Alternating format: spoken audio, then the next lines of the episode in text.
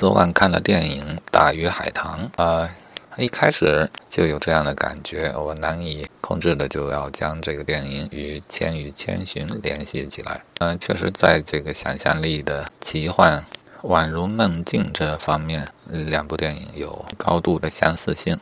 当然，《大鱼海棠》。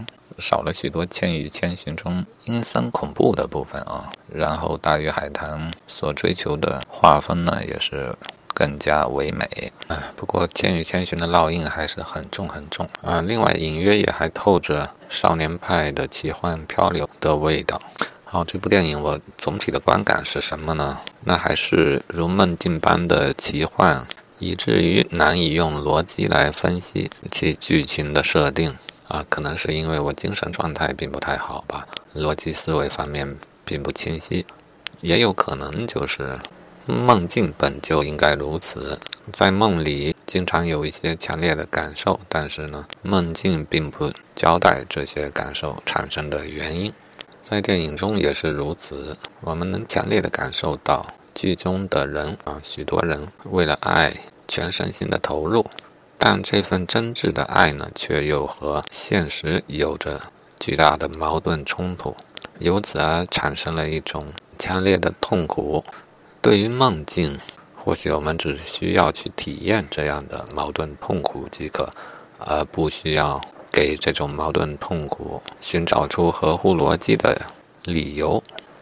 对于梦境，我们要做的最重要的事儿便是去体验它。啊，对于这部电影，我想也应当用这种方式更为正确。啊，因此，《大鱼海棠》这一部电影，我们首先要去感受的就是一个个年轻生、年轻而美丽的生命，奋不顾身的去追求他们心中的爱，这么一个事儿。正如在旁白中所说，好家伙，原话我已经忘了啊。大致就是说，一个生命呢，就必须有这样纯粹的对爱情的追求呢，人生才有意义。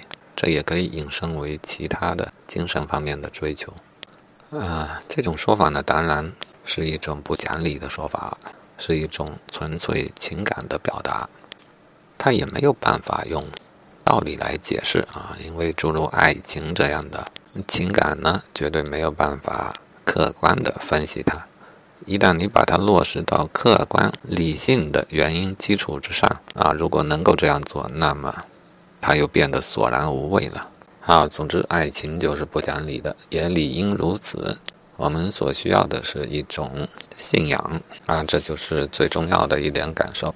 然后想说一下的就是，或许也可以引发思考的就是，纯粹的爱情究竟是为了自己呢，还是纯粹为了他人而不考虑自己呢？爱情与相爱是不是有截然的区别呢？啊，第三个感受呢，就是这一部电影在世界观的搭建过程中，借用了一些比较玄乎的中国古代传说啊。当然，它整个世界观的搭建呢，也并不是很理性客观的。或许它就仅仅是借用了这么一些古老的传说，来给整个构建的世界涂上一种色彩吧。我想。好，最后总结一下吧。本片呢也是比较难以总结的。梦境类的电影，经常会让观众难于理解和带入情节，因为情节终归是比较跳脱，这就会使得人不容易产生认同感。啊，对我也是如此。